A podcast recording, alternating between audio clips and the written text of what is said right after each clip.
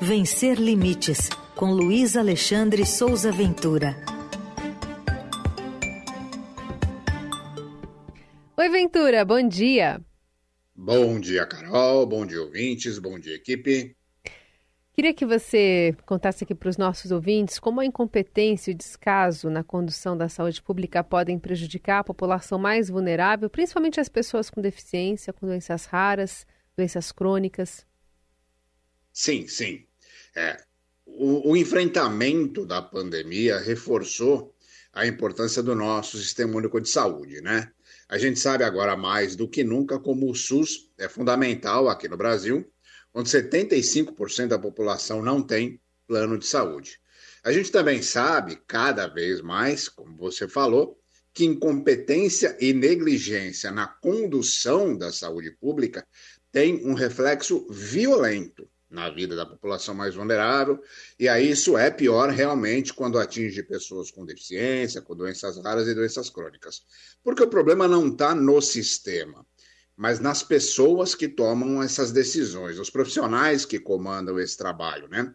Não está no desenho da estrutura, mas no sucateamento dessa estrutura, no uso incompetente até maquiavélico dos recursos, do dinheiro público que devia ser aplicado para garantir que todo o sistema funcionasse bem e todas as pessoas fossem bem atendidas. Quando há bom atendimento, porque isso existe, nós celebramos. Mas quando esse atendimento é incompetente e negligente, nós temos que cobrar resposta para que isso seja resolvido. E aí eu vou citar dois casos. Em Valparaíso de Goiás, cidade a 30 quilômetros de Brasília, há um exemplo bem grave dessa negligência que ameaça a vida das pessoas. André Borges das Neves, um homem de 37 anos, enfrenta nos últimos cinco anos problemas sérios de saúde e um envelhecimento precoce, ainda sem causa oficialmente definida, mas que já compromete mobilidade e atinge coração, pulmões e rins dele. Ele não tem mais condição de trabalhar, não conseguiu mais pagar o plano de saúde e procurou a rede pública municipal e foi colocado numa lista de espera sem nenhuma previsão de data para atendimento. Eu publiquei os detalhes dessa história no blog e cobrei explicações da Prefeitura de Valparaíso de Goiás. Eu esperei um mês para publicar a reportagem.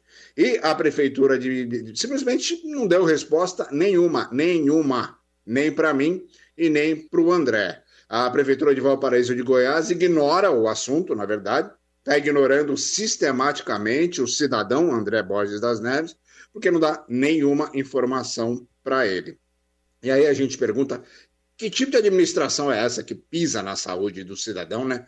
E deixa uma pessoa com graves problemas sem nenhuma expectativa e o que dizem a Ouvidoria Pública de Valparaíso de Goiás, o que diz o Ministério Público, o que dizem os vereadores da cidade, o que dizem os deputados estaduais, os deputados federais e os senadores que foram eleitos com votos da população de Valparaíso de Goiás, o que a gente quer saber e ninguém responde.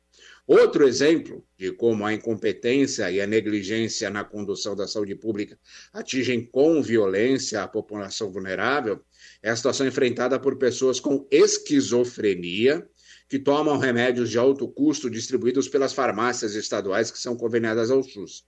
Segundo um levantamento da Associação Mãos de Mães de Pessoas com Esquizofrenia, que atende aproximadamente 4 mil famílias em todo o país, a distribuição de três medicamentos nessa rede, que são o clozapina, o quetiapina e o olanzapina, que são os todos antipsicóticos, ela está interrompida em 10 estados. Vou citar Alagoas, Bahia, Ceará, Minas Gerais, Mato Grosso, Piauí, Rio de Janeiro, Rio Grande do Sul, Sergipe e São Paulo.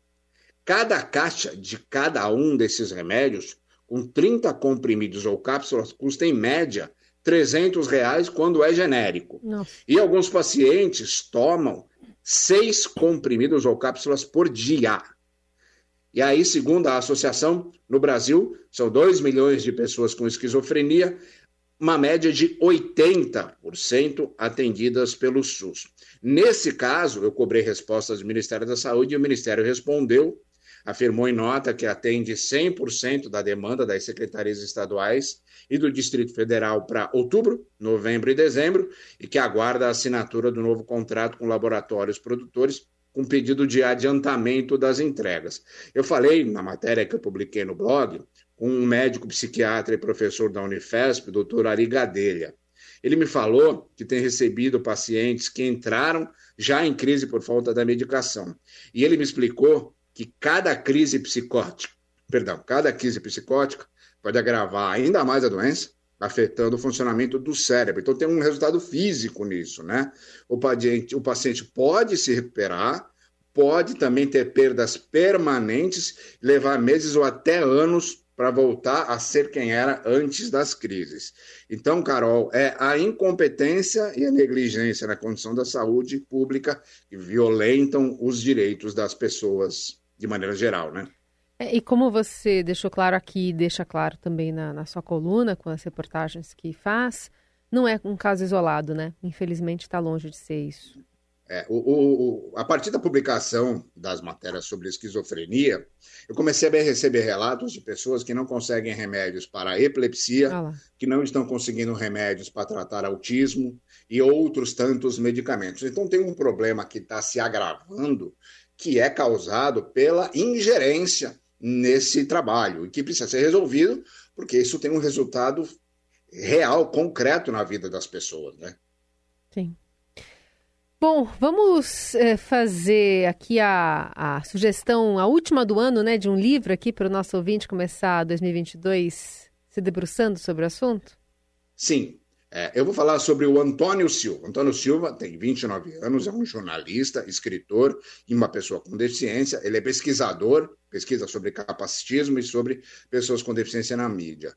Ele comanda o projeto Deficiência em Foco, que está nas redes sociais, tem perfil no Facebook, perfil no Instagram, perfil no Twitter, e participa do blog. O blog chama Casa Adaptada, é uma palavra só, Casa Adaptada. Os textos que o Antônio publica nesses espaços, no blog e também nas redes, e alguns jornais, no, qual ele é colunista, ele reuniu os melhores textos na avaliação dele, e ele mesmo publicou um e-book chamado Sentado Tu é Normal, porque ele é do Sul, e outras crônicas. Ele publicou, tem um sistema da Amazon chamado KDP, ou Kindle Direct Publishing, que você publica o seu próprio livro. Isso é muito interessante, inclusive. E o livro está lá à venda na Amazon. O Antônio me falou que a ideia desse livro é propor uma abordagem mais leve e reflexiva sobre os temas ligados às pessoas com deficiência. E é uma coisa muito importante, esse livro tem formato acessível, ele tem as fontes maiores e tem versão em áudio também. E além das crônicas, ele colocou lá no final do livro um link para quem quiser ler os artigos científicos que ele já publicou em revistas científicas brasileiras, das pesquisas que ele faz. A arte da capa do livro é muito legal. Ela é uma criação do designer e ilustrador G. Mendes, que é um artista mineiro que mora atualmente em Três Coroas, no Rio Grande do Sul e mostra o Antônio. O Antônio tem uma barba grandona assim, mostra ele sentado, bem descolado, bem despojado na grama, com um caderno na mão, vestindo camiseta, calça jeans e tênis. Então tá à venda na Amazon o e-book Sentado Tu é Normal e outras crônicas para quem quiser compreender melhor o que é ter uma deficiência, o que é conviver com uma deficiência e o que é ser alvo do capacitismo e de outros preconceitos no Brasil e no mundo. Ótima dica. Aliás, todas as dicas que você traz aqui, sempre ao final da coluna, são ótimas. Aqui os ouvintes vira e mexe perguntam aqui os nomes, enfim, a gente indica direto o blog, né? Tá todas, estão todas publicadas lá. É, o, o, o, a ideia, principalmente de, de, desse espaço, é falar desses livros que trazem informação sobre o universo da pessoa com deficiência, sobre o universo da inclusão e da diversidade, porque tem muita publicação muito boa que fala sobre isso e que acaba não tendo espaço no, no, nas publicações editoriais, então a gente centraliza a informação nisso, que é para dar jogar luz nesse tema, né? Muito bom. Aliás, obrigada pela parceria em 2021, hein? 2022 é. estaremos juntos de novo, hein, Ventura? Eu agradeço mais uma vez, agradeci semana passada, vou agradecer de novo hoje e vou dizer, vou repetir o que eu falei. Esse espaço na Rádio Eldorado, ele foi muito comemorado e ele é muito importante porque a gente tem num universo de, de temas variados uma, um foco na questão das pessoas com deficiência, na questão da diversidade, mas falando de notícia, né? tratando a informação como informação, tirando as maquiagens, tirando as histórias de superação, Exato. tirando toda essa questão, digamos, fictícia e mostrando que o universo da pessoa com deficiência é real, concreto e que precisa ser abordado. Né? É isso. Bom, Ventura, obrigada então por esse ano. Amanhã, aliás, ano, ano que vem a gente está de volta, semana que vem eu estou de folga, Sim. mas Heisen Abac estará aqui. Obrigado, Carol. Obrigado para todo mundo. Feliz ano novo e até 22. Até.